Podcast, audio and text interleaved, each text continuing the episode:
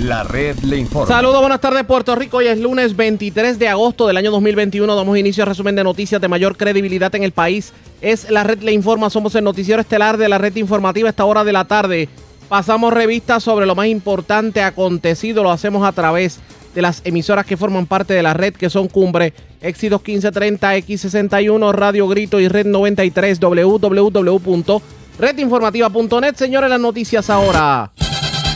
Las noticias. La red le Y informa. estas son las informaciones más importantes en la red le informa para hoy lunes 23 de agosto. Ya es oficial. La FDA aprueba oficialmente la vacuna Pfizer contra el coronavirus. Hoy entró en vigor la orden ejecutiva que exige tarjeta de vacunas en los comercios. Crisis en el correo. Hace dos días desalojaron el correo general. Sindicatos avalan salario mínimo, aunque pulseo entre Cámara y Gobernador sobre cuándo se implementa, mantiene el proyecto detenido. El mismo pudiera alcanzar los 8.50 a partir de enero. Ahora en Utuado cobrarán 30 dólares por imprimirles a los comerciantes la patente municipal. Las reacciones en esta edición. Y hablando de Utuado, un muerto y dos heridos en accidente este fin de semana entre siete motoras en la PR10. Murió un peatón arrollado en carretera de Dorado y dos accidentes fatales se reportaron en Yauco y Mayagüez. Y las altas temperaturas y el calor, el polvo del Sahara son la orden del día en cuanto a condiciones del tiempo. Esta es la red informativa de Puerto Rico.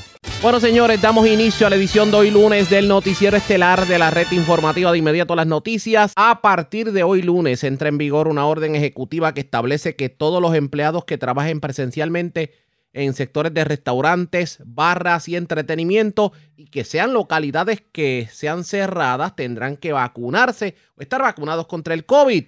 La orden ejecutiva detalla de hecho que los establecimientos que se deben regir por esta orden son restaurantes, fast foods, food courts, barras, sport bars, chinchorros, cafetines, teatros, cines, coliseos, centros de convenciones y actividades, entre otros lugares. También se habla de los supermercados y los colmados que atiendan WIC. También los visitantes de estos establecimientos tendrán que presentar la tarjeta de vacunas o, el, o la prueba negativa. Y los establecimientos que no quieran seguir estas pautas deben reducir su aforo a un 50% de capacidad. Y sobre el tema, un estudio realizado por la coalición científica que analizó datos de la pandemia reveló que el 92% de los casos de pruebas diagnósticas en Puerto Rico fueron personas que no estaban completamente vacunados. O sea que eh, todavía se le atribuye a la, a la no vacunación los casos de COVID en Puerto Rico. Tenemos cobertura completa sobre el particular. Vamos a recordar el momento en que el gobernador Pedro Pierluisi hacía pública la orden ejecutiva que entra en vigor en el día de hoy. Mi contestación es que yo estoy monitoreando las estadísticas eh, y en su momento, y me voy a reservar el derecho de hacer cambios en la manera en que estoy abordando el sector de los restaurantes y las barras. Al momento es una recomendación. Eh, pero tengo que decir que, obviamente, si estás pidiendo prueba de vacunación y mascarilla, el ambiente en ese local, en ese restaurante o barra, es diferente desde el punto de vista de exposición a uno que no la pide. Si ven lo que estoy identificando, y estoy alertando de que no necesariamente los voy a tratar igual. Así que están avisados. Nuevamente están avisados. Estoy diciendo que no hace sentido que trate igual al que me está pidiendo prueba de vacunación y eh, prueba de o prueba negativa, al que meramente la entrada es libre y entra cualquiera. ¿Me siguen? Ahora, no he tomado esa decisión, no he tomado esa decisión, yo estoy viendo las estadísticas, pero los estoy alertando que lo ideal es que todos pidan prueba de vacunación o prueba negativa. Si no lo hacen, pues eh, la exposición es mayor en su establecimiento que en la del que lo hace. O sea que por ¿Está bien? qué por reducir aforo entonces en esos restaurantes. No he tomado la decisión, pero estoy diciendo que obviamente hay mayor exposición en donde se permite la entrada eh, de personas En ese momento, Pierluisi lo que decía era que el trato del gobierno no será igual para los negocios que rechacen pedir el certificado de vacunación a partir de hoy versus aquellos que acogieron su sugerencia. De hecho, ya por lo menos el gobierno dijo que el aforo es de 50% para los que no eh, acojan lo que tiene que ver con la orden ejecutiva. Claro está, esto pudiera ponerse peor para ellos si el gobernador entiende que, pues, digamos que la, la vara no mide igual para unos que para otros. Pero ¿Cómo lo toman los pequeños y medianos comerciantes? En la mañana de hoy tuvimos la oportunidad de hablar con el presidente del Centro Unido de Detallistas, Jesús Vázquez, y esto fue lo que nos dijo sobre el particular. Pues mira, sí, eh, la gran mayoría está preparado, eh, ¿verdad? Aquí lo, que siempre hubo el hecho fuera en los pequeños, que se iba a hacer un poco complicado eh, pedir esa, esa prueba de vacuna y pues muchos optaron eh, por, por bajar su capacidad porque prácticamente por, por falta de personal para poder, ¿verdad?, eh, fiscalizar eh, esto lo de la vacunación. Eh, en el caso de los demás, pues mira, podemos decir que hay como un 50 y un 50. Eh, hay muchas personas que van a exigir su vacunación, muchos restaurantes, pero también hay muchos que no lo van a exigir, ¿verdad? Pues eh, entienden que no quieren castigar a, a, los que no están vacunados. Eh, pero pues hay que darle verdad, que cada cual se respeta y vamos a ver ahora cómo transcurre la semana realmente y esperando, ¿verdad? Que, que el Departamento de Salud y, los y los entes fiscalizadores no, no los castiguen ¿verdad? por algún error que puedan cometer, sino que al revés, sea un proceso de educación en lo que todos, ¿verdad?, aprenden cómo ocurre todo esto.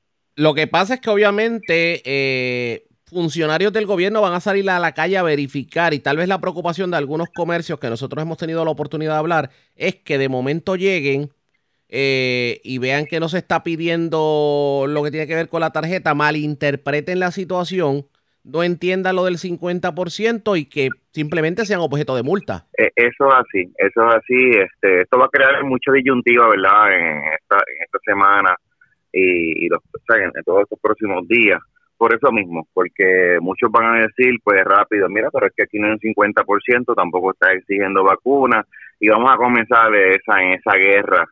Este, es que lo, que lo que queremos es que realmente, pues que sea un proceso por eso de educación a todos estos comerciantes en vez de castigarlos por cualquier razón.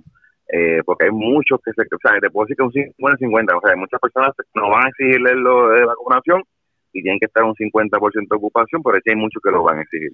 50%, 50%. Esto va a tener como resultado merma en las ventas en los negocios. ¿Están preparados los negocios para esto? Mira, eh, yo, viéndolo en la parte económica, realmente nadie está preparado para eso. Pero también tengo que decirte algo, hay muchos comerciantes que se han mantenido el 50% de lo que quiere, es que también tiene una falta de personal. Eh, y por esa razón, pues mira, mejor lo tengo que dar un 50% porque no tengo casi para terminar de equipar mi, todo mi equipo de trabajo y manera mía que tengo que fiscalizar también lo que es la vacunación. Eh, pero vamos a ver si en el próximo mes ahora, cuando las cosas supone que empiecen de nuevo a retomarse, eh, vamos a ver si las cosas van a seguir igual, porque realmente de un 50% a un 100% de ocupación en un restaurante hay mucho dinero envuelto. Por lo menos dentro de las circunstancias, ustedes entienden que lo que va a comenzar en el día de hoy debe fluir. Entendemos que debe fluir bastante bien, este y el llamado al gobierno es que de este proceso, estos días de gracia para, ¿verdad? Para que todos los, los comerciantes comiencen a practicar y comiencen a hacerlo bien y que si en un momento de una intervención, pues que no sea punitiva, sino que al revés, que sea, mira, un, por un proceso de aprendizaje, pues mira, no, no es así, vamos a hacerlo así. Y ya eso es todo, ¿sabes? Yo creo que ese, ese es el proceso para que todos estén en lo correcto, porque realmente los comerciantes no aguantan más multas, ya no, o sea, ya no hay donde sacar dinero realmente para pagar nada. El líder de los detallistas también reaccionó a pues a rumores que siempre han habido y especulaciones sobre si eh, la gran cantidad de personas que visitaban los establecimientos en verano de alguna manera catapultaba los números de COVID. Esto fue lo que dijo sobre el particular. Pues mira, eh, hubo hubo una buena aceptación en el verano, los negocios realmente sí. Eh, comenzaron de nuevo poco a poco a, echarle dinero a sus arcas y comenzar a, bueno, a reducir esas pérdidas que tuvieron en el 2020. Eh, pero claro, eso no, no, no fue suficiente porque como quiera hubo una incertidumbre para atrás y para adelante. Eh, y realmente lo más que afectó aquí fue la falta de personal, ¿sabes?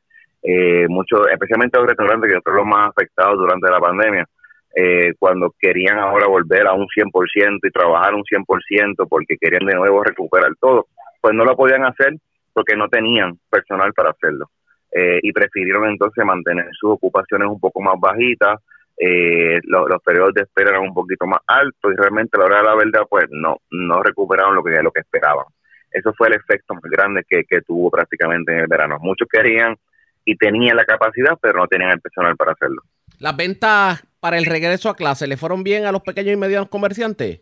Pues mira, a pesar de todo, no fue a- con comparación, ¿verdad? Con el 2019, pues no podríamos compararlo, fue, fue menor.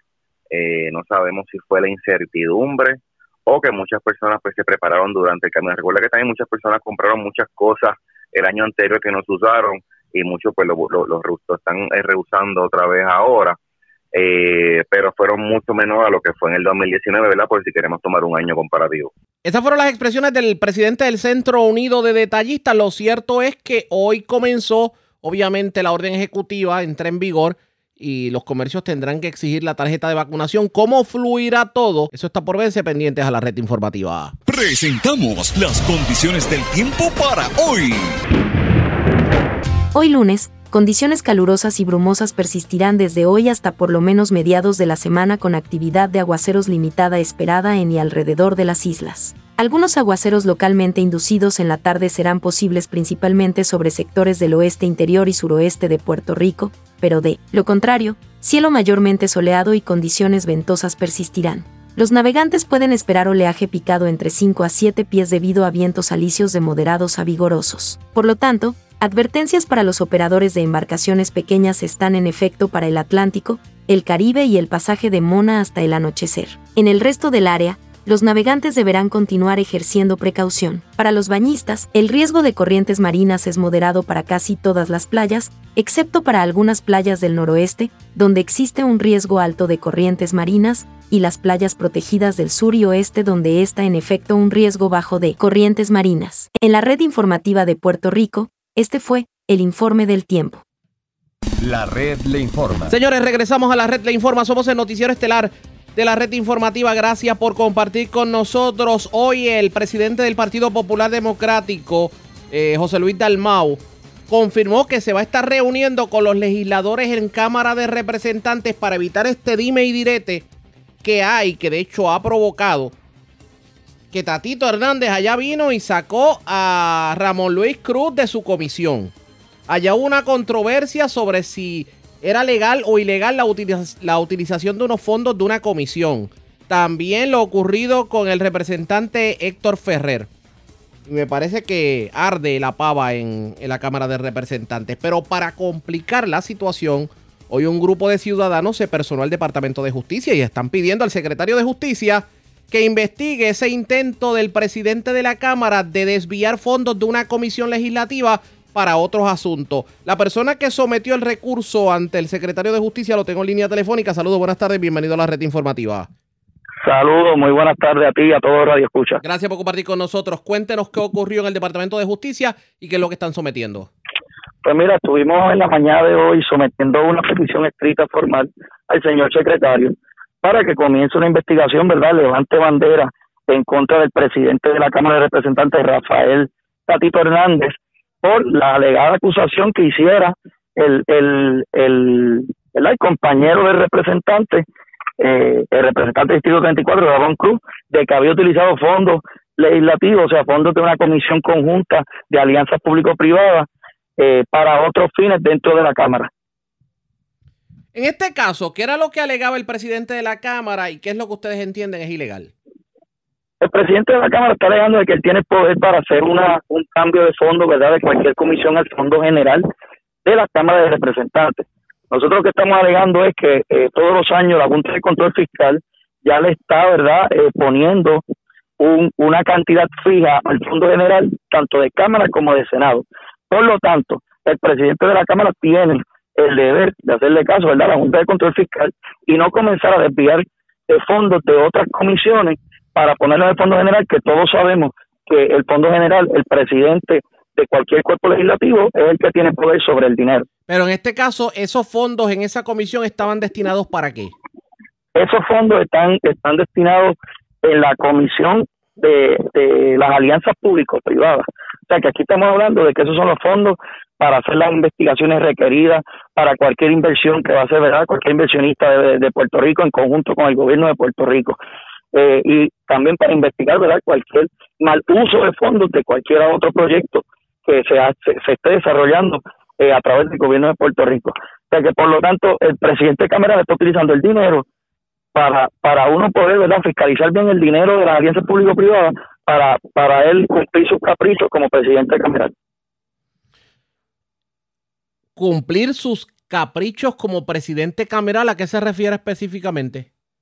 Bueno, en las pasadas, los pasados días, las pasadas semanas hemos visto cómo el presidente de la Cámara eh, pretende ahora ser un dictador en la rama legislativa, eh, retirando compañeros de, de, de, Cauco, como hizo con, con Ferrer, que no le permitió participar, eh, como ha hecho, ¿verdad?, con otros representantes que le está quitando comisiones.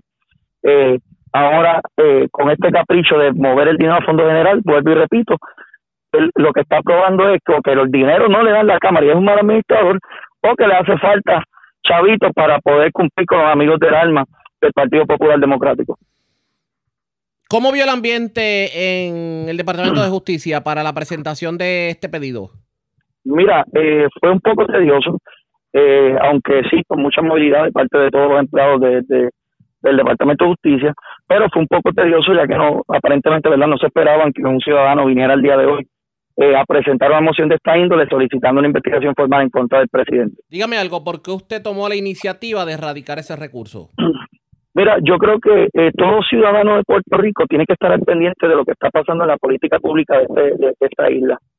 Eh, como ciudadano responsable eh, del pueblo de Moca, del área este que soy, porque no soy de aquí cerca, me levanté tempranito en la mañana de eh, hoy, ¿verdad? Con la preocupación de que aquí no podemos tener dictadores sentados en sillas de poder eh, haciendo lo que le da la gana.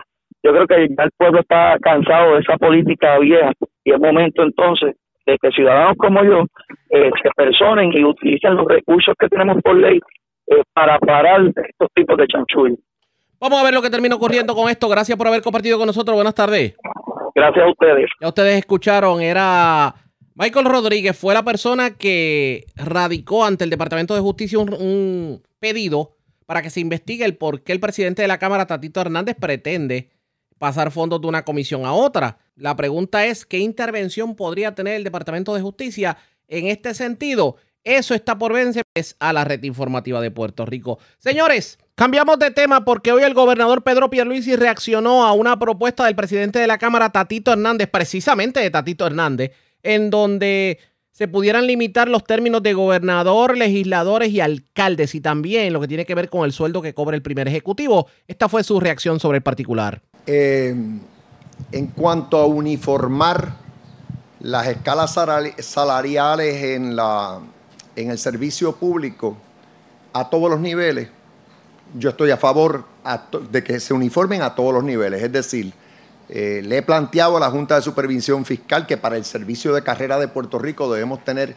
un plan de clasificación y retribución uniforme para todas las agencias que facilitaría no solo que el personal esté debidamente compensado, sino también que podamos eh, activar la ley del empleador único de forma más efectiva para utilizar el personal donde eh, está la necesidad de servicio. Al más alto nivel del gobierno, es decir, en los puestos de confianza, y ahí tenemos los que presiden Cámara y Senado, eh, los jueces del Supremo, entre, y el propio gobernador o gobernadora, entre otros, pues ahí eh, yo no tengo objeción a que eso se haga porque es el mismo planteamiento. Claro está, la constitución establece claramente que un gobernador no puede aumentarse su propio salario. O sea que yo estaría excluido de esa medida eh, si es que eh, dos terceras partes de la Cámara y el Senado. Bueno, déjame aclarar algo. O sea, para meramente atender un problema de salario no se necesita enmendar la Constitución. Vamos a empezar por ahí. o sea, tú puedes cambiar las escalas salariales de todo el personal del gobierno sin necesidad de enmendar la constitución, pero ya me acabo de expresar. O sea, obviamente ese aumento no, no me aplicaría a mí si yo estaría firmando una ley al efecto. En cuanto a otras enmiendas constitucionales, déjame hacer unas expresiones preliminares. Yo voy a tener apertura para considerar cualquier enmienda que dos terceras partes de Cámara y Senado avalen, ¿ok? Que eso, con, eso de por sí conlleva una supermayoría. Así que voy a tener apertura, pero voy a expresar unos criterios generales iniciales. Eh, eh, eh, limitar el término para la gobernación a ocho años me parece algo razonable. pienso que ocho años es tiempo suficiente para cualquier gobernador o gobernadora cumplir con la promesa de obras, para hacer la obra que le haya prometido al pueblo. Para cualquier gobernador o gobernadora, ocho años me parece suficiente para hacer la obra que le haya prometido al pueblo. En cuanto a limitar términos de legisladores y de alcaldes, pienso que eso se debe discutir detenidamente, que debe haber un proceso de vistas públicas para recibir el sentir de expertos en el área de administración pública. Así. Esas fueron las declaraciones de Pierluisi él está de acuerdo con la limitación de términos, pero dice que por lo menos en legislatura y alcaldía deben tomarlo con más pinza. También está de acuerdo con que se evalúen las escalas salariales, que se le ponga un tope al sueldo del gobernador y a los jefes de agencia. ¿Qué terminará ocurriendo? Pendientes a la red informativa. Pero antes de ir a la pausa, vamos a, digamos, ampliar sobre una información de último minuto que difundimos más temprano en la tarde. Y es lo que tiene que ver con la vacuna de Pfizer porque la Food and Drug Administration autorizó finalmente y oficialmente la vacuna de Pfizer para el tratamiento del COVID. Vamos a escuchar parte de lo que fue la conferencia de prensa de la FDA sobre el particular. Here today with all of you. First, I want to reiterate that this milestone in the fight against COVID-19 uh, has been accomplished by a group of committed public health professionals who have been guided by science in everything that they do and who've worked tirelessly over the past months for everyone's benefit. The FDA's evaluation of this biologics license application was incredibly thorough, and the public can trust that the data evaluated by the FDA on the vaccine's safety, effectiveness, and quality meet the agency's rigorous, globally recognized standards. We reviewed hundreds of thousands of pages of data and information about the vaccine's safety, effectiveness, and manufacturing quality, and we concluded and conducted inspections of various facilities where the vaccine is manufactured. I'd like to share more about our evaluation of the clinical data for this vaccine, which, as Dr. Woodcock noted, is also detailed in many documents that will be available on the FDA's website. First, emergency use authorization for this vaccine which was issued last December for individuals 16 years of age and older, was based on safety and effectiveness data from a randomized, controlled, blinded, ongoing clinical trial conducted in tens of thousands of individuals. To support the FDA's approval uh, decision today, the FDA reviewed updated data from the clinical trial that supported the emergency use authorization and that included a longer duration of follow up in a larger patient population. Specifically, the FDA's evaluation of the biologics license application, uh, the agency evaluated effectiveness data from approximately 20,000 vaccine recipients and 20,000 placebo recipients ages 16 and older who did not have evidence of COVID 19 infection within a week of receiving the second dose. As Dr. Woodcock noted, based on the results from the clinical trial, the vaccine was 91% effective in preventing COVID 19 disease. The vaccine is clearly effective in, in preventing hospitalization and death, but may not always prevent infection symptoms of transmission of the virus uh, from person to person uh, either. Um, the vaccine uh, safety was evaluated in approximately 22,000 people who received uh, the vaccine and 22,000 people who received placebo, 16 years of age and older. Eso fue un pequeño extracto, obviamente lo sacamos de la conferencia de prensa del FDA, nos disculpan el que solamente haya sido en idioma inglés. Eh, pero en resumen, pues la FDA está defendiendo el que se le esté dando la autorización oficial a Pfizer para precisamente lo que tiene que ver con la vacuna. Ahora, para aquellos que dudaban de la vacuna y que entendían que era un, simplemente una vacuna experimental, pues resulta que parece que ya la teoría les pasó porque ya la vacuna está autorizada oficialmente por parte del gobierno de Estados Unidos. La red le informa. A la pausa, cuando regresemos, hay crisis en el correo general. Le explicamos luego de la pausa. Regresamos. La red le informa. Señores, regresamos a la red le informa, el noticiero estelar de la red informativa, edición de hoy lunes. Gracias por compartir con nosotros. Ha sido un total misterio el desalojo del correo general allá en Atorrey. Correo en donde pues se, se, se digamos que se centraliza, precisamente por eso se llama correo general, la correspondencia puertorriqueña.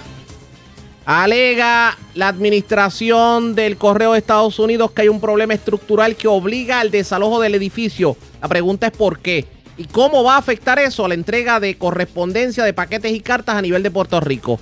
Pues hoy habló Juan Carlos González del Valle, el presidente de la local sindical del Sindicato de Empleados Postales, y esto fue lo que dijo sobre el particular. Y luego de eso hemos tratado de indagar cuál es en detalle el problema estructural que hay para informar a los empleados, a los clientes que vienen aquí y no nos han dado información. La última vez que nos reunimos fue esta mañana, hace como 10 minutos, nos dijeron que todavía no tienen información porque todo está viniendo desde Estados Unidos, la gerencia postal en Estados Unidos, y le están dando instrucciones de que tienen que, tenían que desalojar el segundo piso mover todo, todo lo que había ahí, correspondencia, empleados, y hoy están sacando la maquinaria. O sea, vamos a echar un poco para atrás. Menciona que hace unos minutos tuvo oportunidad de hablar con alguien de la administración. Sí, hablamos con el plan manager y nos dijo que la misma información que había el viernes a las siete y media es la que tienen hoy. No tienen información. Tres días después, la misma información. Solamente hay un problema estructural y no nos quieren dejar saber cuál es el detalle de ese problema y por supuesto nosotros, los empleados, nosotros, los clientes, todo el mundo está bien preocupado porque no sabemos la magnitud del problema y no sabemos si puede ocurrir algo como lo que ocurrió en Miami. Eso es lo que estamos tratando de evitar y le estamos pidiendo a la gerencia que saque a los empleados, mueva las operaciones a otros lugares en lo que hacen el estudio que tengan que hacer y aseguren que el edificio es seguro para los empleados y los clientes. Cuando dice lo que ocurrió en Miami, está refiriéndose al colapso de un edificio. el colapso del edificio en Miami eh, pasó, ¿verdad? Más o menos como está pasando aquí. Yo no, no sé la magnitud del problema aquí, pero eh, se hizo caso omiso, ¿verdad? A muchas notificaciones que se hicieron y el edificio colapsó. Cuando las preocupaciones de ustedes surgen de eh, algo que han observado su eh, eh, unionado. observamos unas marcas que hicieron alrededor de las columnas y le llevamos la información a unos ingenieros y por supuesto nos dijeron que no nos podían dar en concreto ¿verdad? que era lo que estaba pasando, pero parece ser que es un fenómeno que se llama punching shear y lo que hace es que el peso, el peso alrededor de la columna, lo que le llaman el slab, ¿verdad? Eh, pues no, no está aguantando. Parece que hay unos factores que le indican a ellos que no aguanta el peso, el piso, y por eso está en, ¿verdad? está en riesgo y por eso es que movieron a los empleados. Estamos hablando de grietas. Son unas grietas que hay en el piso, sí. que, no estaban...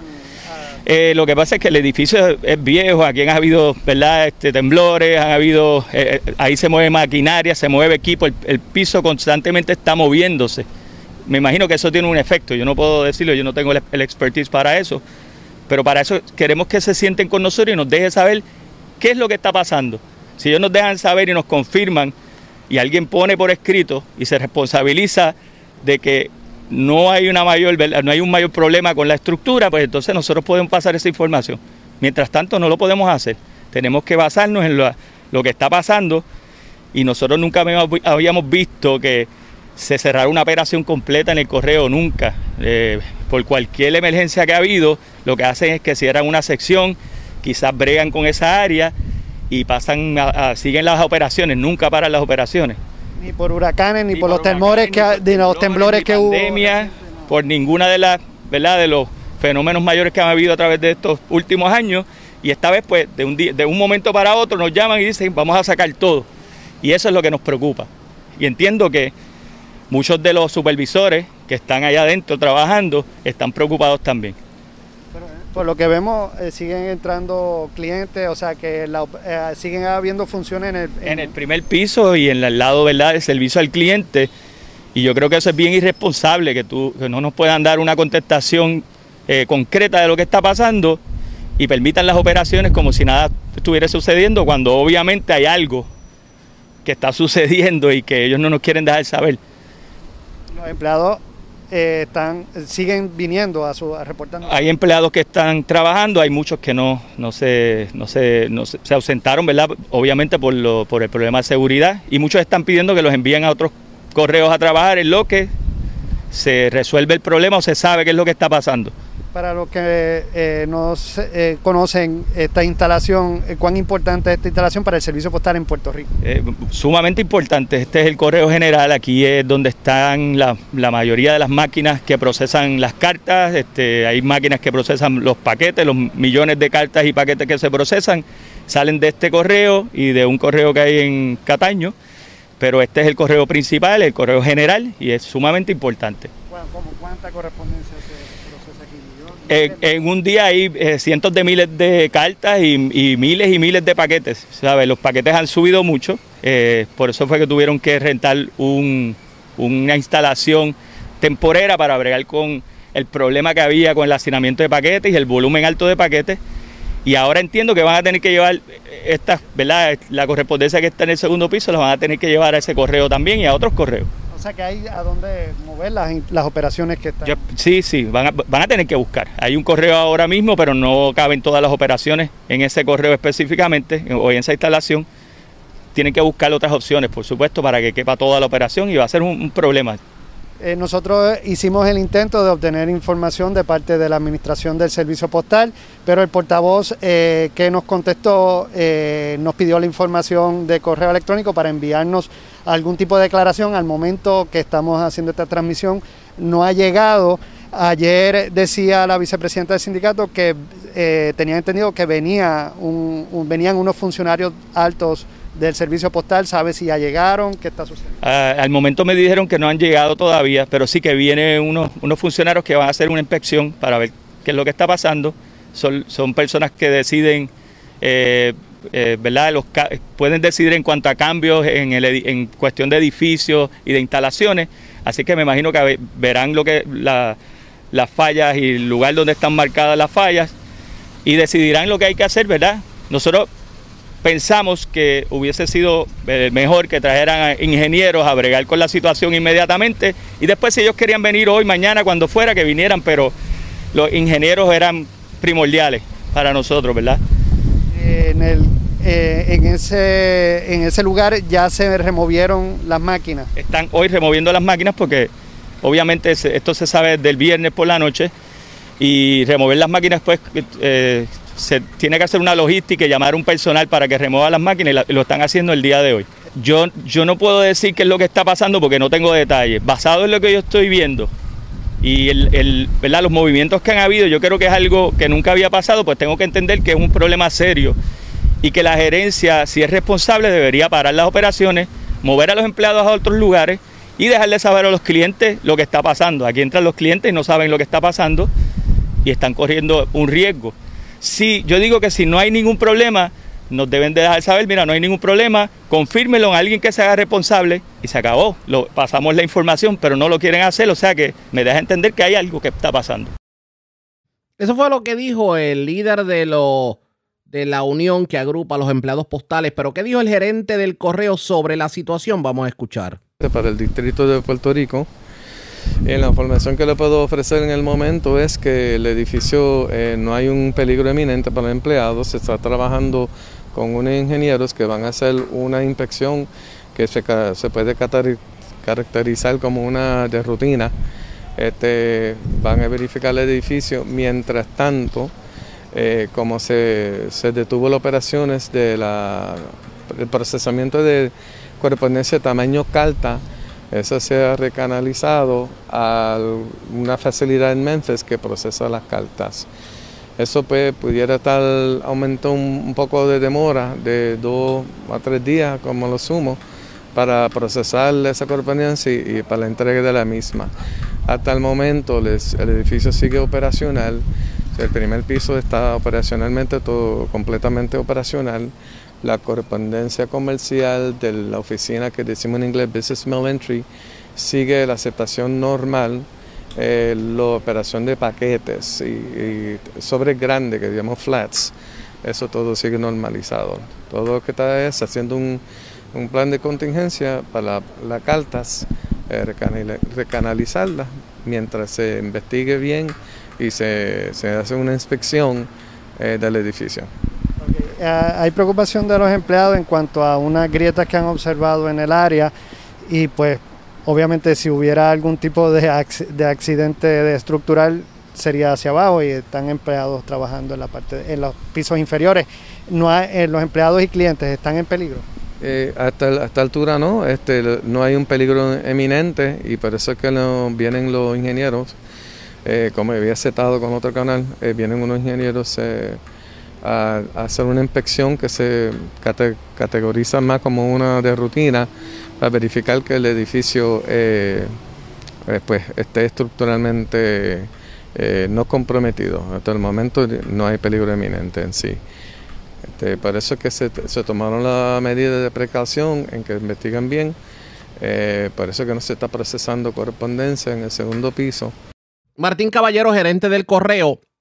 Y usted se preguntará por qué, si un solo correo tiene problemas, puede afectar a los demás, porque resulta que la entrega de cartas se centraliza precisamente en el Correo General de Atorrey y en los centros de, distribu- de distribución que tiene eh, Puerto Rico. Obviamente mm, va a tener más efecto en la zona metropolitana, pero siempre hay algún tipo de problema en cuanto a la correspondencia que sale de San Juan hacia los municipios de la isla. Así que hay que ver cómo el correo va a estar atendiendo esta situación. La red le A la informa. pausa, regresamos con las noticias del ámbito policíaco más importantes acontecidas, entre las que tenemos que destacar.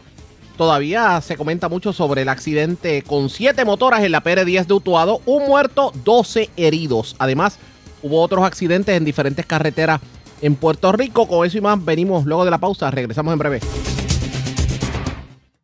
La red le informa. Señores, regresamos a la red Le Informa, el noticiero estelar de la red informativa edición de hoy lunes. Gracias por compartir con nosotros.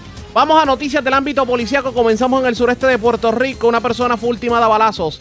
Hecho ocurrido en el barrio Mosquito de Guayama. Esto en la parte posterior del Colegio de Peritos Electricistas. Información preliminar con... Vamos a, Guayama precisamente. Walter García Luna, oficial de prensa de la policía, nos tiene detalles preliminares sobre lo ocurrido. Saludos, buenas tardes. Sí, buenas tardes. Tenemos que agentes del distrito de Guayama investigan un asesinato que fue reportado a eso de las 8 de la mañana de hoy en el barrio Mosquito, en dicho municipio. Según se informó, se recibió una llamada informando con relación a una persona que se encontraba tirada en el pavimento, esto detrás del Colegio de Peritos Electricistas del barrio Mosquito en Guayama.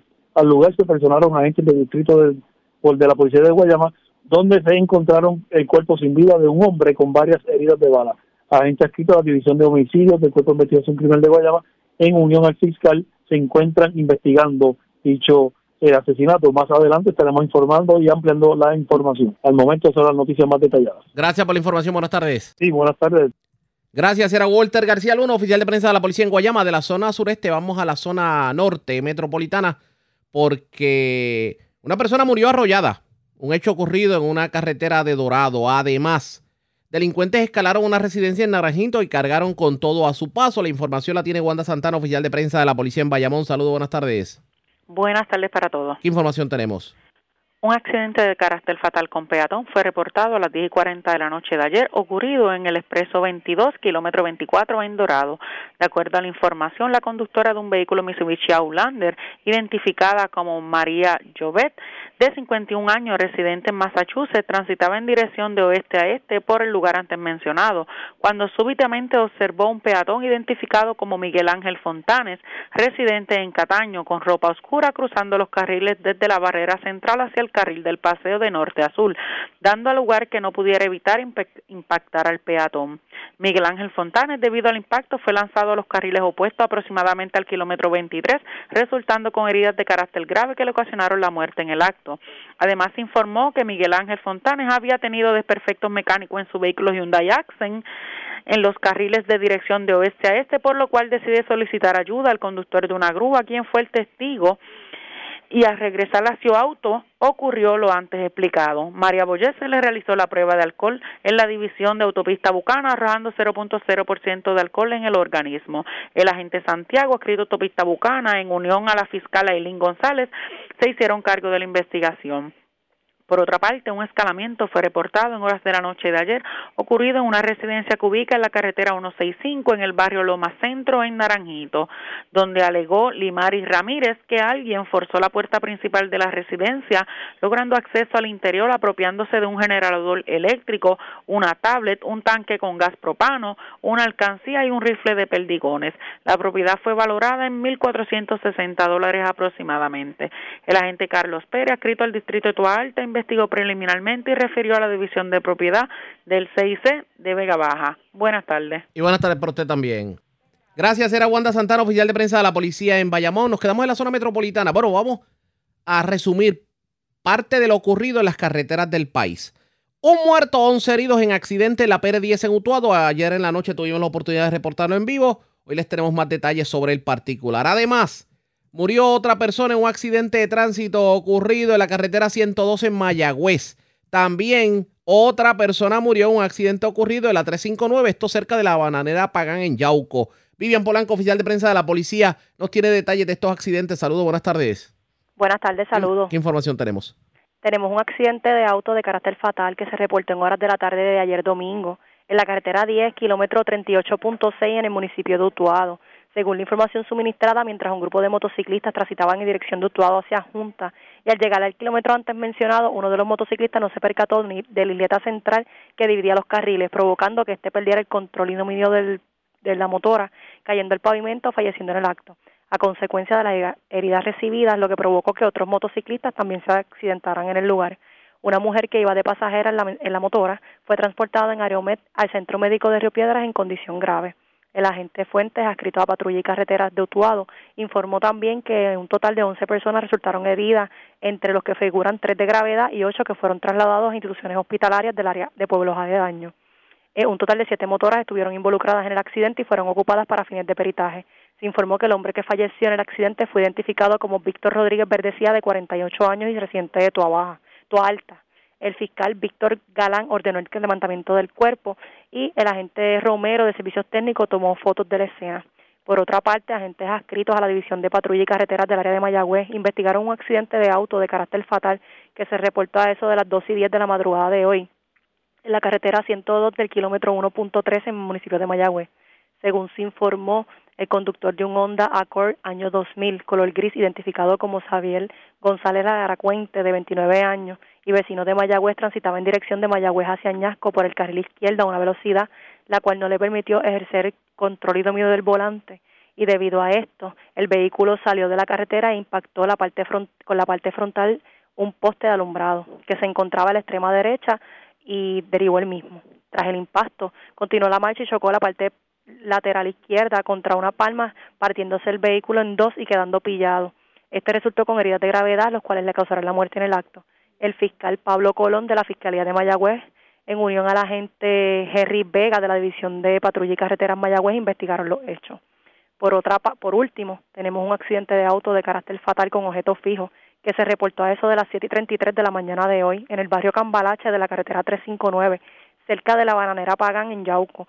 Según se informó, allí falleció un hombre tras impactar su vehículo contra un poste, en circunstancias que se encuentran bajo investigación. Al momento el hombre no ha sido identificado agentes adscritos a la División de Patrulla y Carreteras Ponce, en unión al fiscal de turno, se encuentran investigando hechos. Gracias por la información. Buenas tardes. Buenas tardes. Vivian Polanco, oficial de prensa de la policía en el cuartel general. Nos quedamos en la zona metropolitana porque se reportaron dos asesinatos este fin de semana, uno en Carolina, otro en Loíza. Además, en condición grave se encuentra un hombre que sufrió un accidente de tránsito. Se vio involucrado en un accidente de tránsito ocurrido en una carretera de Trujillo Alto. José Catalán, oficial de prensa de la policía en Carolina, con detalles. Saludos, buenas tardes. Saludos, buenas tardes, Raúl Arriaga, seguro. Una muerte violenta fue reportada en horas de la tarde del sábado en la carretera 858, barrio Cacao, en Carolina. Según información preliminar, una llamada a través del sistema de emergencias 911 alertó a las autoridades de una persona herida de bala en el lugar. Al llegar los agentes a la escena encontraron el cuerpo de Onyx T. Santana Delgado, 19 años, con varias heridas de bala que le ocasionaron la muerte. El agente Quiñones adscrito a la División de Homicidios del CIC de Carolina, en unión al fiscal de Carolina, Omar Bicepo, investigaron los hechos. Por otro lado, otra muerte el domingo ocurrió en la tarde del domingo 22 de agosto en el barrio Honduras, sector Pompeya, en Loíza. Según informó un hombre identificado como Reinaldo Mangual Cruz, de 36 años, llegó conduciendo hasta el centro de diagnósticos y tratamiento de Loíza, herido de bala, y en el interior del vehículo, lado del pasajero, se encontraba otro hombre identificado como Julio Enrique Figueroa, de 28 años, con varias heridas de bala, donde el médico de turno certificó su muerte. Mangual Cruz fue transportado al Hospital Centro Médico y su condición se encuentra estable. Agente Millán, adscrita a la División de Homicidios del Cuerpo de Investigaciones Criminales de Carolina, junto al fiscal de turno Jorge Unpierre Correa, se hicieron a cargo de la investigación. Por otro lado, un accidente grave fue reportado en el día de ayer, domingo, a eso de las 8 y 30 de la noche, en la barrera Quebrada Grande, carretera 852, kilómetro 2.0, en Trujillo Alto donde un conductor de 23 años de edad resultó con múltiples traumas en diferentes partes de su cuerpo tras ser expulsado de su vehículo de motor. Según la investigación, una llamada a través del sistema de emergencias 911 notificaron de un accidente grave de dos vehículos donde un conductor identificado como Jonathan Mangual Álvarez, de 23 años, condució un Jeep modelo Wrangler color rojo del año 87 por la carretera antes mencionada impactó una guagua marca Ford modelo F-150 color azul del año 2020, conducida por José Luis Berrío Adorno.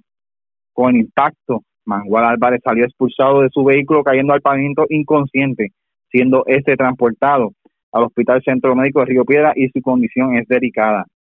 Luis Berrío fue puesto bajo arresto, ya que este transitaba con su vehículo antes mencionado en estado de embriaguez se realizó la prueba de aliento a la edición, en la edición de autopistas Carolina, arrojando 0.13% de alcohol en su organismo. El agente Torres, adscrito al distrito de Trujillo Alto, junto al fiscal de turno Jorge Empierre, se hicieron a cargo de la investigación. Gracias por la información. Buenas tardes. Seguro, aquí siempre a la orden, a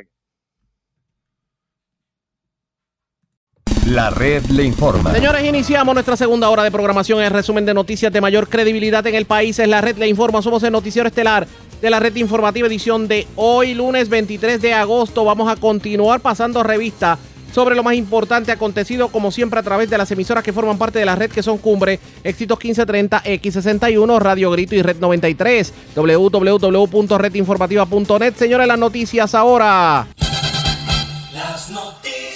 Las noticias. La red le Y estas son las informaciones más importantes en la red le informa para hoy lunes 23 de agosto. Ya es oficial. La FDA aprueba oficialmente la vacuna Pfizer contra el coronavirus. Hoy entró en vigor la orden ejecutiva que exige tarjeta de vacunas en los comercios. Crisis en el correo. Hace dos días desalojaron el correo general. Sindicatos avalan salario mínimo, aunque pulseo entre Cámara y gobernador sobre cuándo se implementa mantiene el proyecto detenido. El mismo pudiera alcanzar los 8.50 a partir de enero. Ahora en Utuado cobrarán 30 dólares por imprimirles a los comerciantes la patente municipal. Las reacciones en esta edición. Y hablando de Utuado, un muerto y dos heridos en accidente este fin de semana entre siete motoras en la PR10. Murió un peatón arrollado en carretera de Dorado y dos accidentes fatales se reportaron en Yauco y Mayagüez. Y las altas temperaturas y el calor, el polvo del Sahara son la orden del día en cuanto a condiciones del tiempo. Esta es la red informativa de Puerto Rico. Iniciamos nuestra segunda hora de programación en Noticiero Estelar de la red informativa de inmediato a las noticias. 8.50 la hora, 9 dólares la hora, 10 dólares la hora a partir del 2023. Hay controversia en cómo se debe aplicar un aumento al salario mínimo. Lo que sí es, digamos, en lo que sí hay consenso es que en efecto debe aumentarse el salario mínimo. Claro está, era de esperarse que los sectores económicos del país pusieran el grito al cielo, porque parece que les molesta inclusive que se pague más de un 7.25 la hora. Ahora bien, ¿qué piensa el sector laboral precisamente sobre esto que se plantea y la posibilidad de que a partir de enero del próximo año el salario mínimo aumente. Yo tengo línea telefónica al presidente de la Central Puertorriqueña de Trabajadores, Emilio Nieves. Vamos a hablar con él sobre el particular. Nieves, buenas tardes, bienvenido a la red informativa. Saludos, Ariana, a ti, a toda la audiencia que siempre te acompaña. Y gracias por compartir con nosotros. ¿Qué proyecto es el, digamos, más, más aceptable para ustedes como trabajadores, tomando en consideración que, por ejemplo, en el caso de ustedes, ustedes estaban impulsando que se aprobara legislación para que se alcanzara un salario mínimo de 15 dólares la hora? ¿Qué me dice? Pues sí, eh, esa es la posición oficial de la Central Puertorriqueña de Trabajadores y otros sindicatos de que en este cuatrienio impulsábamos un aumento escalonado en el salario mínimo y que llegara al finalizar el 2024 a 15 dólares la hora. De hecho, eso de 15 dólares la hora, ahora mismo se está ofreciendo 15 dólares la hora en Disney, para que tengamos una idea de por qué muchos emigran cuando el salario mínimo aquí no aumenta. Así que en este forcejeo que ahora mismo hay eh, internamente en la legislatura y también con el gobernador, las víctimas siguen siendo los trabajadores. En la dirección que vamos, en cuanto a cuál es el proyecto menos malo, pues obviamente el proyecto de la Cámara 338, porque ese proyecto establece un aumento escalonado que comienza en enero del 2022, luego aumenta a 9 en octubre del 2022, que nos parece correcto y adecuado, y luego eh, 10 dólares en octubre del 2023. El, la propuesta del gobernador pospone esto hasta el 2025. Y hay que recordar aquí que el salario mínimo no se toca desde 2009, estamos hablando de 12 años en la que no se le ha hecho justicia a los trabajadores y el costo de la vida en 12 años sabemos que ha aumentado, que tiene el efecto de reducir precisamente el salario, o sea que el, salario, el efecto del poder adquisitivo de 7.25 actualmente está muy por debajo de 7.25. Por eso es que la justicia hay que hacerlo de inmediato. Como tú muy bien planteas, hay sectores empresariales que ahora se, han convertido en los asesores del gobernador. Pues obviamente uno sabe que ese sector va a estar impidiendo que se le aumente lo más pronto posible el salario mínimo a los trabajadores, porque ellos están protegiendo su margen de ganancia y es el área donde no quieren perder. Y además de que no han reconocido que en medio de la pandemia muchos de estos sectores han generado unas ganancias millonarias y no ha habido ningún tipo de aumento para los trabajadores. Así que nosotros vamos a seguir impulsando que este proyecto 338, que es el que está en la Cámara ya aprobado, el Senado lo apruebe y el gobernador dialogue con la legislatura y no sean obstáculos para hacerle justicia a los trabajadores. Pero si todo madura como pinta, el gobernador lo que está diciendo es que, que no aceptaría el proyecto tal y como salió de la Cámara de Representantes y plantear llegar a, a un aumento para el 2025 no tiene sentido.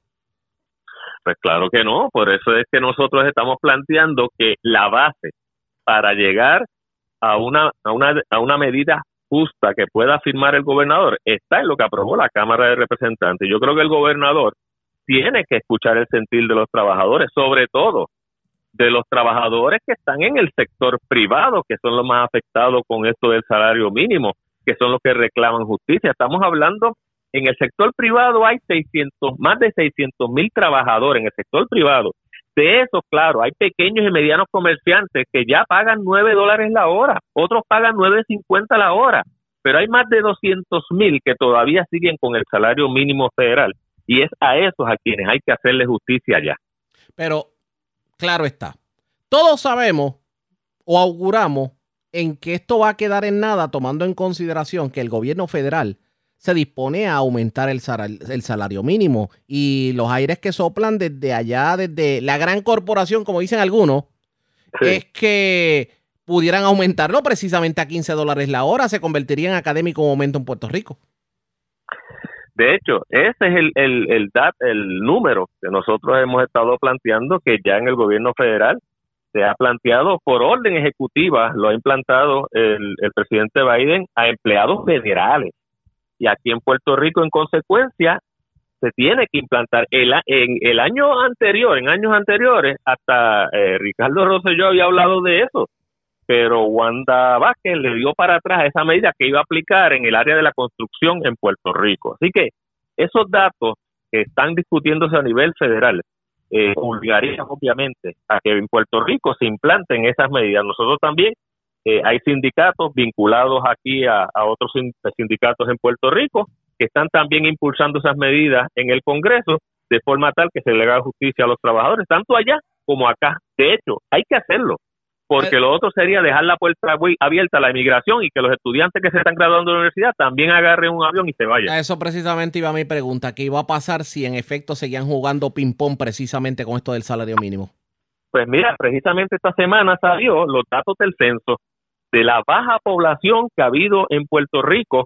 Y si evalúas, por ejemplo, los pueblos del área sur, donde más ha bajado la población, Salinas, Guayama, Patillas, Arroyo, que eso es lo que en otras ocasiones hemos llamado la ruta del hambre, y así hay distintos municipios en Puerto Rico donde la baja de población se explica no es solo porque no hay más nacimientos, es porque hay más emigración, porque incluso cuando se evalúa la cantidad de menores de 18 años que ha bajado significativamente esa población, es porque sus padres se llevan a esos eh, eh, niños a los Estados Unidos buscando otro salario. Así que la desestabilización económica de Puerto Rico hay que detenerla. Y una de las herramientas para eso es aumentar el salario mínimo. Si no, va a seguir el boquete abierto del avión para irse de Puerto Rico. Y eso es muy lamentable. Quiero aprovechar que no tengo línea telefónica. Con esto del COVID, ¿realmente los empleados, tanto públicos como en algunas empresas privadas, están siendo considerados y verdaderamente protegidos por el patrono? Pues mira, uno a juzgar por lo que está observando. Aquí, en muchos lugares y centros comerciales y centros de trabajo, ya no toma la temperatura, ya no hay hand sanitizer a la entrada. Eh, y se ha como que bajado las medidas salubristas de protección a los empleados y por eso hay centros de trabajo que no están saliendo muchos públicamente, pero hay centros de trabajo que han tenido que cerrar. Estamos hablando hasta de oficinas de médicos, donde han tenido que cerrar la oficina porque ha habido alguien con algún tipo de contagio, aún cumpliendo con medidas salubristas. Y es porque la situación del COVID la tenemos que evaluar con mayor rigurosidad que cuando comenzó, porque esto de la variante Delta ha provocado que aún vacunados puedan eh, contagiarse y puedan ser portadores del virus, del virus y por lo tanto eh, las medidas saludistas deberían eh, estar de forma más rigurosa y los trabajadores tienen una preocupación precisamente porque se ha bajado la rigurosidad del protocolo y las medidas salubristas en los centros de trabajo y eso está generando una enorme ansiedad entre los trabajadores y algunos que han tenido que hacerse cada vez más pruebas por los diversos síntomas que tienen. Y al paso que vamos, la cosa pudiera ponerse peor. La preocupación definitivamente para muchos es el hacinamiento en que se trabaja muchas agencias de gobierno. Esa es la realidad, el hacinamiento de las personas que llegan a buscar servicios y el hacinamiento propio entre los trabajadores. Esto ha sido, están experimentando eh, realmente con los trabajadores, porque sabemos y ya se ha visto en la práctica que esto está generando pequeños brotes en distintos centros de trabajo.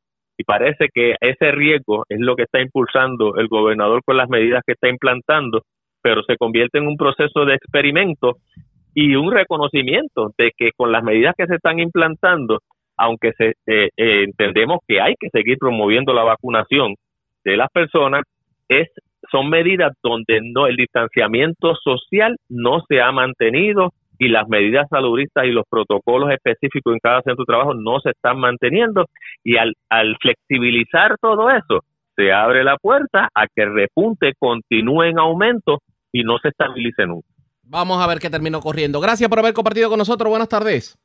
Buenas tardes, como siempre, Rol. Gracias por compartir con nosotros. El líder sindical Emilio Nieves. Eh, ¿Cuándo se dejará de jugar ping-pong con esto del aumento al salario mínimo? Lo cierto es que eh, el denominador común es que todo el mundo entiende que hay que aumentarlo, pero hay quienes entienden que debe ser más escalonado el aumento, aunque claro, veremos el aumento a 8 dólares con 50 centavos la hora a partir de enero si todo madura como pinta. ¿Qué terminará ocurriendo? Pendientes a la red informativa. Pero precisamente hablando del aumento, ahora la preocupación es otra. Por ejemplo, hay muchas personas que trabajan a 7.25 a la hora que cogen cupones, tienen el beneficio de la tarjeta del gobierno. Al cobrar 8.50 a la hora, pudieran perder esos beneficios tomando en consideración que los ingresos suben. Esto fue lo que dijo el gobernador Pedro Pierluisi sobre el particular. 850 va, es de esperar, como dije, que vamos a tener una cantidad bien sustancial de fondos de Medicaid que debe permitirnos aumentar el criterio de elegibilidad, mejorarlo para cubrir más personas y entonces no tendrías esta situación que se ha mencionado de que algunos ganando 8.50 entonces no sean elegibles para beneficio. en el caso del PAN es lo mismo, ya yo he alertado eh, al al programa del PAN en Puerto Rico, a, ATSEF, que, que, vayan haciendo las gestiones con FNS, que se llama Food Nutrition System o algo así, es la, es la entidad federal, para eh, que nuevamente que los criterios de elegibilidad, flexibilizarlos, cosa de que nadie pierda el pan así de un día para otro. No, no, eh, eh, es que no ha habido, aquí lo que hemos tenido este año es que la cantidad de fondos que se ha recibido para la alimentación del pueblo es enorme. O sea, aquí lo que hemos tenido es que aquí no ha habido queja alguna, aquí si acaso hemos tenido una cubierta antes, nunca antes vista. Así que no, esto realmente es algo que tendríamos que atender tan pronto se legisle el aumento, estar seguro, evaluar bien eh, los criterios de elegibilidad y si tenemos que modificarlos, pues sí se busca la dispensa en el gobierno del gobierno federal y no anticipo problema para eso. Porque la política de la administración Biden es precisamente de tener un alza en el salario mínimo, mucho mayor que la que estamos eh, teniendo aquí en Puerto Rico o considerando en Puerto Rico. Así que yo anticipo que aquí no debe haber problema.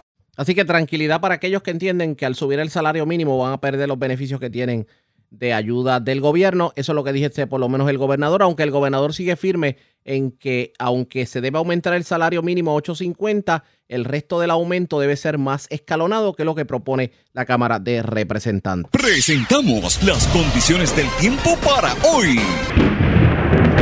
Hoy lunes, condiciones calurosas y brumosas persistirán desde hoy hasta por lo menos mediados de la semana con actividad de aguaceros limitada esperada en y alrededor de las islas. Algunos aguaceros localmente inducidos en la tarde serán posibles principalmente sobre sectores del oeste interior y suroeste de Puerto Rico, pero de lo contrario, cielo mayormente soleado y condiciones ventosas persistirán.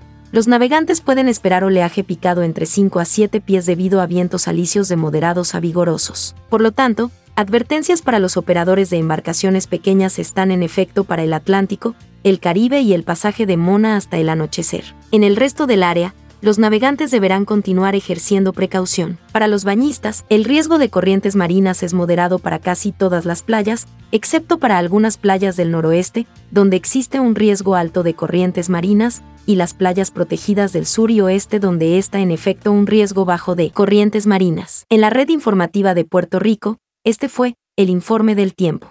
La red le informa. Señores, regresamos a la red le informa, el noticiero estelar de la red informativa. Gracias por compartir con nosotros un cargo de 30 dólares porque le impriman su patente municipal. Y esto aparte de los cargos que obviamente hay que pagar al municipio. Esto entrará en vigor aprobarse una, una ordenanza municipal en el municipio de Utuado para aquellos comerciantes que obviamente necesiten la patente. ¿Cuál es el alegato del municipio? Que el papel cuesta caro, que subieron los precios del papel y obviamente tienen que imprimirlo. También se habla de la TH móvil para pagar. Pero 30 dólares adicionales por imprimir un documento, ¿tiene sentido? Yo dialogo a esta hora de la tarde con la líder de los comerciantes y también legisladora municipal, Iniabel Medina. Saludos, Medina. Buenas tardes. Bienvenida a la red informativa. Buenas tardes, Ayag, y buenas tardes a todo tu público escucha en esta tarde. Gracias por compartir con nosotros. 30 dólares porque le impriman la patenta municipal a los comerciantes de Utuado. ¿Tiene sentido? en absoluto. En lo absoluto, prácticamente nos siguen estrangulando y no entendemos por qué este razón pues someten este tipo de ordenanzas porque pues como tú sabes la difícil situación que hemos estado pasando los comerciantes desde el huracán María, de terremoto, etcétera, etcétera, la pandemia, pues obviamente hemos estado en una situación precaria. Sabes también de, diferentes negocios porque también han cerrado a, causa de toda esta situación, entonces ahora vienen a imponernos un, impuesto por eh, pues por la patente municipal, 30 dólares, un sello de 30 dólares para poder costear los gastos administrativos del municipio de Utuado. 30 dólares, pero hay otros documentos que uno simplemente lo imprime en su propia computadora y, documentos tan formales como puede ser el registro de comerciante, como puede ser un documento del Departamento de Hacienda a nivel estatal, una certificación. porque entonces no decirle a, a los comerciantes, bueno, pues imprímala ustedes, le enviamos el documento por email y ustedes lo imprimen. Obvio, sería lo más factible porque en adición, acuérdate que nosotros también tenemos la carga del permiso único, que esa es una carga económica. O sea, otro, otro, otro gasto más operacional que nosotros tenemos para, para poder eh, administrar, ¿verdad? Y sustentar nuestros negocios, porque realmente antes teníamos la opción y la oportunidad de ir y nosotros mismos gestionar estos permisos, ya, ya es casi imposible. porque si tú entras a la plataforma es, es sumamente difícil poder solicitar este tipo de, permisos, entonces ahora pues necesitamos de gestoría, eh, contratar un gestor para entonces eh, poder tener nuestros permisos para poder operar. En adición a eso, pues entonces un, un, un, cargo adicional para poder este, tener nuestra patente, que es prácticamente, o sea, eso, eso es algo que nos pertenece, eso es algo que nosotros pagamos anualmente, ¿no? Y, y tener que pagarle al municipio, pues, pues simple y sencillamente por gastos administrativos, por tinta, por papel, por el trabajo que ellos sí tienen que realizar, de verdad que, que ya esto es un abuso. Esto es inconcebible. Esto es inconcebible para nosotros como comerciantes. Y hay que ver precisamente qué va, qué va a pasar en ese sentido. La, ¿Cómo están los comercios en Utuado últimamente? Cuénteme. Pues fíjate, nosotros, gracias a Dios, nosotros somos un pueblo bastante fortalecido en, en cuestión, ¿verdad?, de, del ámbito comercial. Eh, muchos eh, negocios estuvieron cerrados a causa de la pandemia. Según alegan, pues han abierto varios este, establecimientos nuevos. Sí, han sido, han abierto, sí, es correcto, en nuestro pueblo, pero tampoco han sido eh, nuevos comerciantes, ¿no? Que hayan podido, pues, establecerse. Ya, pues, como te dije anteriormente, muchos tienen ese ímpetu, ese ánimo pero el costo que eso conlleva, pues entonces los deja, tú sabes, lo, lo limita, ¿no? A poder establecer un negocio aquí en Utuado, pero gracias a Dios te puedo asegurar que sí, nosotros estamos dando la batalla de comercio de Utuado, es un, comercio bien, bien fortalecido, pero si entonces empezamos a, recibir este tipo de, castigo, ¿no? De penalidad, pues obviamente nos vamos a ver bien afectados y entonces ahí pues la historia sería otra. No es fácil. no, para nada para mantener un comercio, sobre todo en este periodo. Ya que estamos hablando de comercio, yo quiero aprovechar que la tengo en línea telefónica.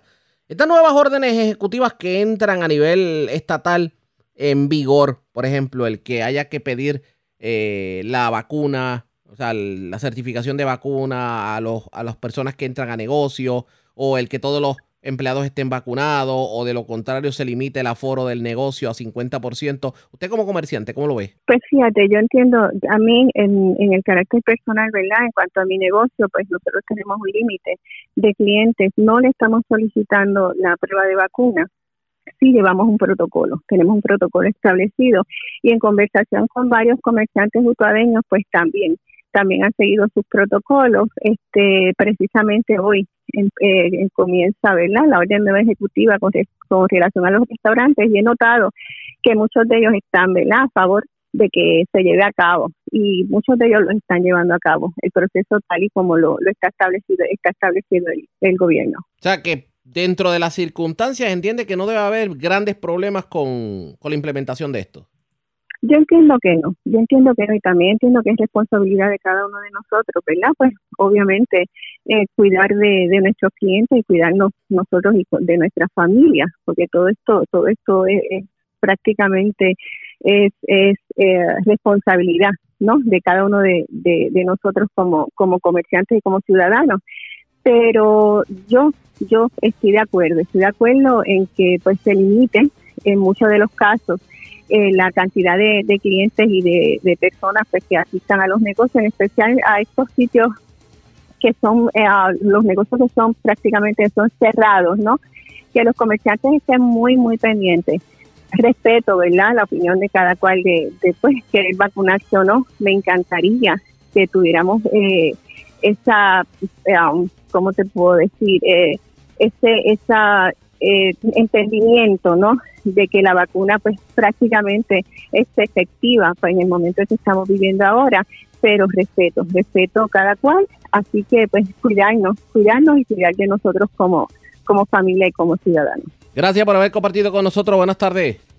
Buenas tardes, tenga buenas tardes y gracias por, por la oportunidad. Cómo no, a la pausa. Regresamos luego de la pausa. Vamos a hablar de agricultura, porque ya los agricultores están cansados de las promesas. Aquí se le promete incentivos, maquinaria, etcétera, etcétera, y a la hora de los laureles, nada. Ya lo vamos sobre el particular con la senadora Karen Riquelme, que tuvo una reunión con varios agricultores de la montaña el pasado viernes. A la pausa, regresamos.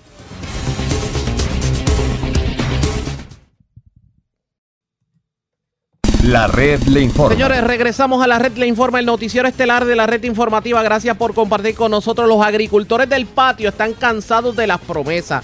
Y de hecho, muchas de las ayudas que se han ofrecido en estos últimos meses, slash años, no han llegado a los lugares en donde deberían llegar. Ante ello, la senadora Karen Riquelme se reunió con un grupo de agricultores del centro de la isla precisamente para recoger sus impresiones de lo que está ocurriendo. La tengo en línea telefónica, senadora. Buenas tardes, bienvenida a la red informativa. Buenas tardes, saludos a Riaga y saludos a todos los amigos que están en sintonía. Un gusto estar nuevamente contigo. Gracias por compartir con nosotros. Obviamente los agricultores ya no pueden más con tanta promesa incumplida. Usted tuvo la oportunidad de hablar con ellos. ¿Qué le dijeron?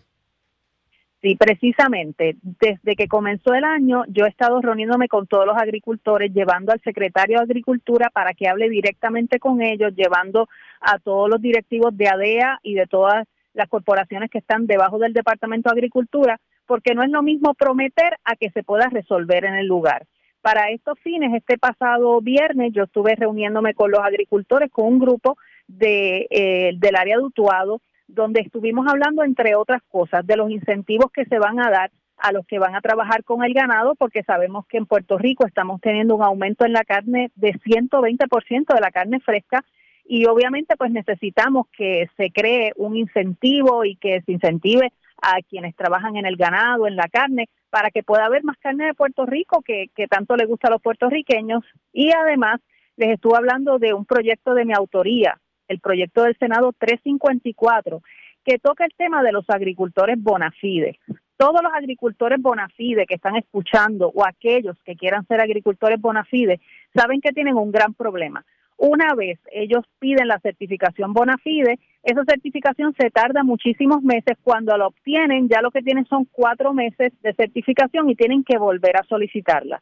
Así que este proyecto lo que dice es que en vez de un año de certificación, le vamos a dar cuatro años para que entonces ellos puedan simplemente presentar anualmente una planilla y esa certificación va a ser válida por cuatro años y yo sé que va a ser un gran alivio y esta ha sido una de las grandes peticiones que han hecho los agricultores que desde que comencé el año me he reunido con cerca de 700, así que esta ha sido una petición constante y la estamos trayendo ahora para que sea una realidad para ellos.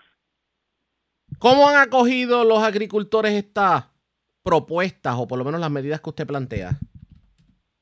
Pues ha sido excelente. Ellos dicen, mira, por primera vez nosotros nos sentimos escuchados, nos sentimos atendidos porque ellos pues muchas veces tenían que moverse hasta el Departamento de Agricultura Central para cuando llegaban allí pues muchas veces no recibían las ayudas o no eran muy bien orientados.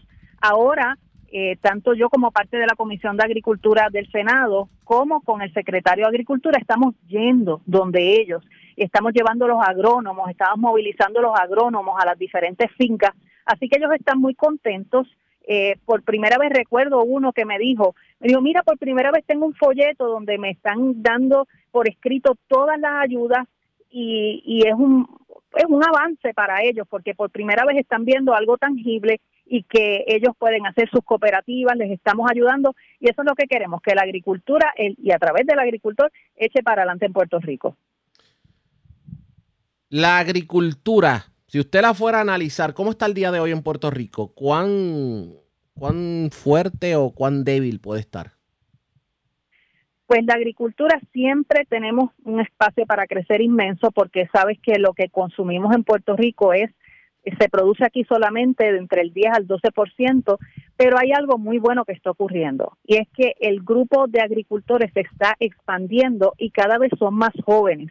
Y eso es un sueño que yo tenía y creo que lo estamos logrando, donde en estas reuniones están yendo muchos jóvenes y dicen, mira, queremos trabajar en, en el ganado, en la tierra, en los hidropónicos, en la apicultura, y es algo que para mí me llena muchísimo el corazón ver que jóvenes están retomando eh, a la agricultura, no solamente porque Puerto Rico es rico en tierra, rico en el mar, rico en tantas cosas que podemos hacer, así como es nuestro nombre Puerto Rico, pero también porque ellos están descubriendo que pueden ser sus propios jefes y que pueden tener sus empresas a la misma vez que ayudan a mejorar eh, que todo lo que nosotros podamos consumir, mientras más por ciento podamos aumentar de que sea puro de Puerto Rico, pues muchísimo mejor.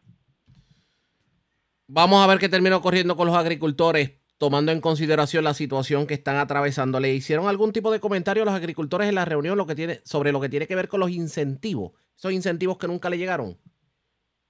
Sí, sí. Eh, fue, de hecho, en esta reunión y en otras reuniones nos han dicho de incentivos que solicitaron que nunca les llegaron. A lo, a lo cual yo estuve tomando la información, he canalizado muchísimas peticiones, ellos han recibido sus incentivos y hay algo importante que muchos de ellos están pidiendo maquinarias y están pidiendo, muchos de ellos no pueden ser agricultores bona fide porque tienen que ser cinco productos, así que estamos eh, llevando el mensaje para que ellos puedan hacer sus cooperativas y aquellos que no han Fíjese, pero su- perdone que le interrumpa, pero me trae algo interesante. O sea que eh, aquí, aquí no se está tomando en consideración, por lo que veo con esto de lo de agricultor bona fide, al pequeño agricultor. No, el agricultor bona fide primero tendría que tener eh, su propia tierra o por lo menos tener una tierra alquilada eh, bajo su nombre o corporación. Así que muchas veces pues se le hace bien difícil a un agricultor pequeño ser bona fide porque también necesita unos cinco productos. Así que por eso se hacen unas cooperativas para que ellos puedan entonces juntos eh, poder tener estas cooperativas, estas corporaciones y poder ir a los mercados familiares. Y eso es algo también que lo estamos trabajando, porque creo que se le tiene que hacer justicia no a las grandes corporaciones de agricultura, sino al, al pequeño agricultor, al mediano agricultor que quizás tiene solamente dos productos o que lleva toda la vida sembrando café o que lleva toda la vida sembrando plátano.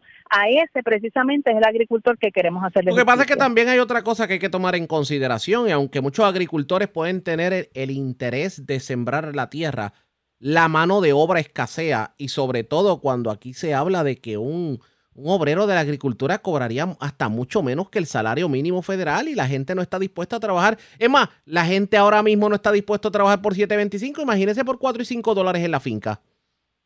Eso es un gran problema que tenemos, Arriaga. Y no solamente en la agricultura. Eh, yo he estado reunida con alcaldes que me dicen, mira, tengo dinero para limpiar las carreteras, para el de yerbo. Eh, un alcalde, de hecho, el, el alcalde de Utuado me dijo, mira, tengo disponibles 40 puestos y no consigue personas para trabajar. Y eso es un problema en general que tenemos en Puerto Rico, lo vemos en los restaurantes, lo vemos en los hoteles y en la agricultura no es la excepción. Para estos fines ha estado en comunicación con la comisionada residente, Jennifer González, para que se pueda eh, establecer un plan y un acuerdo con algunos países del Caribe para atraer eh, mano de obra extranjera y darle algunas visas especiales para que puedan trabajar la tierra. De hecho, también la autoridad de tierras había estado dando escuelas para que las pudieran hacer como unos pequeños alojamientos para cuando venga esta mano de obra extranjera. Y es así, eh, tenemos una gran dificultad para encontrar mano de obra en este tiempo y no solamente la agricultura, lo vemos en todos los lugares. Y en un país en donde obviamente dependemos tanto del, del comercio, eh, tanto de los estados como de otras partes del mundo, pues es requerible definitivamente que la agricultura de alguna manera se pueda fomentar. Quiero cambiar de tema un momentito porque obviamente el Partido Nuevo Progresista está en, en sus procesos de aniversario y de, no digamos reestructuración, pero algunos cambios y tengo entendido que usted es parte del grupo que va a estar yendo por los pueblos a, digamos, a auscultar el sentir de los nuevos progresistas y buscar cambios en el reglamento. ¿De qué estamos hablando? Eso es así. Este sábado pasado hubo una reunión del directorio del partido y una de las cosas nuevas que se planteó, se llevó a votación, es que se crea una comisión especial para crear un nuevo reglamento para el partido. Para estos fines, yo fui nombrada copresidenta junto a la alcaldesa de Gurabo, Rosacheli Rivera, y juntas vamos a estar presidiendo esta comisión especial donde vamos a tener 18 sesiones o 18 vistas alrededor de todo Puerto Rico. Vamos a estar escuchando al liderato, vamos a estar escuchando a las personas que quieren ser parte de este nuevo cambio del Partido Nuevo Progresista y vamos a estar creando un nuevo reglamento. Necesitamos atemperarnos a la realidad, necesitamos que nuestro partido siga vibrante, que tenga muchas voces, poder escuchar todas las ideas, porque esto no se trata solamente de una cúpula, ni se trata solamente de dos o tres líderes. El Partido Nuevo Progresista son todos aquellos que son parte de un partido que cree en la estabilidad y que cree en el progreso y que cree en la igualdad. Así que todas esas voces vamos a estar uniéndolas para crear este nuevo reglamento. Vamos a estar pendientes. Gracias por haber compartido con nosotros. Buenas tardes. Buenas tardes, gracias a todos, un abrazo grande. Como siempre, y usted también a lo suyo, la senadora Karen Riquelme estuvo reunida con varios agricultores y definitivamente el denominador común es que muchos agricultores están cansados de las promesas. Aquí se le ha prometido incentivos, maquinaria, todo lo que usted se puede imaginar y nada ha llegado. Y en un país en donde la mayoría de lo que consumimos viene de otras partes del mundo, ¿lo estamos haciendo bien realmente? Eso hay que analizarlo. Ustedes pendientes a la red informativa. La red le A la pausa, regresamos a la parte final del noticiero estelar de la red informativa. La red le informa. Señores, regresamos esta vez a la parte final del noticiero estelar de la red informativa. ¿Cómo está Estados Unidos y cómo está el mundo a esta hora de la tarde? Vamos a la voz de América. Yoconda Tapi y John Burnett nos resumen lo más importante acontecido en el ámbito nacional e internacional. La tormenta tropical Henry deja un panorama desolador en puntos de la geografía estadounidense con miles de hogares sin electricidad y decenas de personas desaparecidas. Informa Judith Martin. La depresión tropical Henry sigue avanzando lentamente en partes del sur de Nueva Inglaterra, en la costa este de Estados Unidos, y el Centro Nacional de Huracanes prevé que durante la jornada de hoy, lunes 23 de agosto, continúe produciendo fuertes lluvias e inundaciones en la zona. Henry, que tocó tierra en forma de tormenta tropical el domingo en el estado de Rhode Island, se desplazó hacia el noroeste a través de Connecticut, donde provocó numerosos daños que se extendieron hasta Nueva Jersey. Como resultado de las lluvias torrenciales, casi 150.000 hogares se quedaron sin electricidad y además inundaron carreteras y obligaron a cerrar puentes. Henry podría dejar hasta 15 centímetros de lluvia en partes de Long Island, Nueva Inglaterra, el sureste de Nueva York, Nueva Jersey y noroeste de Pensilvania, según el Centro Nacional de Huracanes. Ante este pronóstico, los gobernadores de la región de Nueva Inglaterra se mostraron preocupados, pues según aseguraron, unos pocos centímetros más de precipitación serían un factor determinante luego de un verano de lluvias récords. Así lo afirmó Ned Lamont, el gobernador de Connecticut. La mayoría de los vientos están desapareciendo, pero las lluvias nos acompañan y existe un riesgo real de descarga repentina. El suelo está tan saturado que puede inundarse con solo una pulgada de lluvia. A pesar de que el ciclón tropical Henry continúa activo, parece que la peor parte, el viento y las fuertes lluvias ya han cesado. Judith Martín Rodríguez, Voz de América. El presidente Joe Biden defendió una vez más su decisión de retirar las tropas estadounidenses de Afganistán y expresó confianza en que las tareas de evacuación concluirán el 31 de agosto, informa Gioconda Tapia. El presidente Joe Biden advirtió que Estados Unidos ejecuta la operación de evacuación de civiles de Afganistán de la manera más efectiva posible y defendió una vez más su decisión de retirar las tropas como la más apropiada y dijo que será la historia la que juzgue esa acción de terminar con una guerra de 20 años y evitar seguir enviando tropas estadounidenses a esa nación. Al mismo tiempo, anticipó que podría considerar sanciones contra los talibanes dependiendo de las circunstancias en anticipación de la reunión con los líderes del G7 prevista para el martes. En una alocución desde la Casa Blanca el domingo, el mandatario estadounidense destacó que en el fin de semana se logró movilizar al menos a 11.000 personas y añadió. Nuestra primera prioridad en Kabul es sacar a los ciudadanos estadounidenses del país de la forma más rápida y segura posible y bajo mi dirección, el Departamento de Estado continúa contactando a los estadounidenses restantes. Biden dijo que todo estadounidense que quiera volver a casa volverá a casa y enfatizó en que mientras se realiza esta operación, también se trabaja para sacar del país a los aliados afganos que colaboraron con Estados Unidos y que hoy son vulnerables, junto a mujeres líderes y periodistas. El mandatario estadounidense también informó sobre la activación de la primera etapa de lo que se conoce como la Flota Aérea de Reserva Civil para ayudar con el movimiento de los evacuados. El presidente Biden aseguró que ninguno de estos aviones aterrizará en Kabul y que no volará hacia ningún otro país más que a Estados Unidos. Y en una nota relacionada, Colombia alista la logística para la llegada al país de 4.000 refugiados de Afganistán. Manuel Arias Naranjo tiene el informe. Aun cuando no se conoce la fecha de llegada a Colombia de 4.000 refugiados afganos que serán recibidos transitoriamente, mientras Estados Unidos adelanta su regularización para trasladarlos a ese país, ya avanzan los preparativos para su recibimiento en albergues acondicionados en varias ciudades colombianas. El presidente Iván Duque reiteró que todos los costos correrán por cuenta del gobierno estadounidense. Estados Unidos va a coordinar con nosotros la llegada de personal afgano. Ellos van a sufragar todos los costos de su estadía, que será temporal, porque estas personas van a llegar a los Estados Unidos. Por su parte, gobiernos locales como el de Bogotá, a través de la alcaldesa Claudia López, manifestaron que están listos para colaborar en el recibimiento de los refugiados afganos. Estamos dispuestos y listos para trabajar tanto con la Embajada de los Estados Unidos como con el Gobierno Nacional en este tema. Asimismo, el alcalde de Cali, Jorge Iván Ospina, dijo que esa ciudad también se prepara para recibir refugiados. Podríamos constituir los albergues, los espacios, dar el afecto, la fraternidad, la solidaridad que este pueblo hoy necesita. Entre tanto, analistas señalaron que el recibimiento en territorio colombiano de refugiados afganos es una apuesta del gobierno de Colombia para afianzar sus relaciones con la administración de Joe Biden. Manuel Arias Naranjo, Voz de América, Colombia.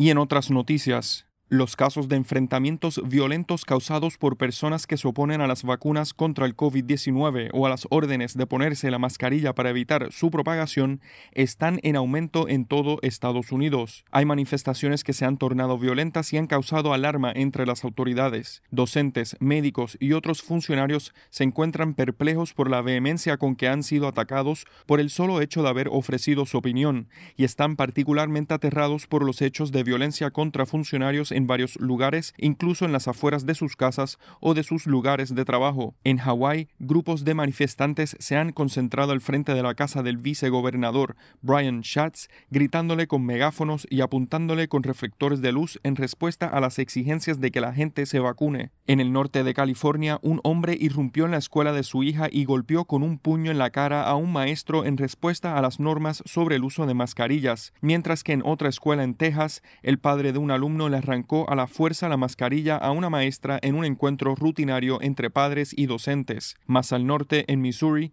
el director de un hospital fue acosado en el estacionamiento por un hombre de Alabama que la acusó de crímenes contra la humanidad. Y de esta manera han proliferado los ataques contra miembros de juntas escolares, comisionados comunitarios, médicos y políticos. En Guatemala surgen reacciones de rechazo por la deportación de centroamericanos hacia puntos fronterizos lejanos como una nueva medida del gobierno estadounidense para disuadir la migración irregular. Eugenia Sagastume tiene el informe. Diversas reacciones de rechazo surgen en el país ante la expulsión de migrantes centroamericanos en la frontera entre México y Guatemala, exactamente en los puntos El Ceibo y El Carmen, que se ubican en lugares lejanos donde no se tienen los protocolos adecuados para la recepción de personas deportadas. La Casa del Migrante pide acciones inmediatas a los gobiernos involucrados y su director, Mauro Berceletti, expresa. Exigimos a los estados involucrados a que cumplan con las obligaciones adquiridas en los tratados y convenios internacionales en materia de migración, asilo y refugio. Por su parte, el secretario del Consejo Nacional de Atención al Migrante con Amigua, Raúl Berríos, reitera que la nueva modalidad de deportaciones fue sorpresiva para Guatemala y aunque respetan la soberanía de Estados Unidos, piden que se retome el envío de migrantes hacia las fronteras donde se tienen las condiciones adecuadas para recibirlos. Nosotros estamos dispuestos a darle la mejor asistencia, pero por esa frontera se dificulta brindar una atención adecuada. Mientras el analista Fernando Castro asegura que esta medida viola los derechos de los migrantes. Atenta contra los derechos humanos de las personas migrantes. Vienen muchos de los que son menores, que es el sector más vulnerable de la migración, lo cual realmente debe corregirse inmediatamente. Castro que las fronteras de Estados Unidos no están abiertas para evitar que más personas paguen grandes cantidades de dinero para llegar a la frontera y sean enviados de regreso, como ha sucedido en los últimos días. Eugenia Sagastume, Voz de América, Guatemala. Y en México, la violencia contra periodistas continúa y este fin de semana fue sepultado Jacinto Romero, comunicador asesinado en el estado de Veracruz. Sara Pablo tiene la información. En medio de tristeza e indignación de familiares, amigos y colegas, este sábado fue sepultado el periodista veracruzano Jacinto Romero Flores, quien fue asesinado por personas armadas que le dispararon en varias ocasiones mientras circulaba sobre una avenida en el municipio de Iztazoquitlán, en el estado de Veracruz. El periodista, quien fuera locutor de Ori Estéreo y del programa de radio Istac Online, había recibido amenazas, según confirmó su hijo. Medios de comunicación locales documentaron que el 1 de marzo fue amenazado a través de mensajes de WhatsApp debido presuntamente a la publicación de una nota sobre abusos de autoridad de policías municipales durante una fiesta en Texhuacán. El hijo del periodista Germán Romero González pidió la intervención del presidente Andrés Manuel López Obrador y del gobernador Cuitláhuac García para que el caso no quede impune. Apuntó que su padre nunca se involucró en problemas, se trataba también de un luchador social. Por eso yo pido el apoyo a todos ustedes, de los medios, de sus, compañeros, para que hagan llegar este mensaje no solamente al gobernador de Veracruz, García, sino también al presidente de la, de la, República Mexicana, Andrés Manuel López Obrador. De acuerdo con la organización no gubernamental Artículo 19, con el homicidio de Jacinto se alcanza una cifra de 22 asesinatos de periodistas en lo que va del sexenio del presidente Andrés Manuel López Obrador. Sara Pablo, Voz de América, Ciudad de México.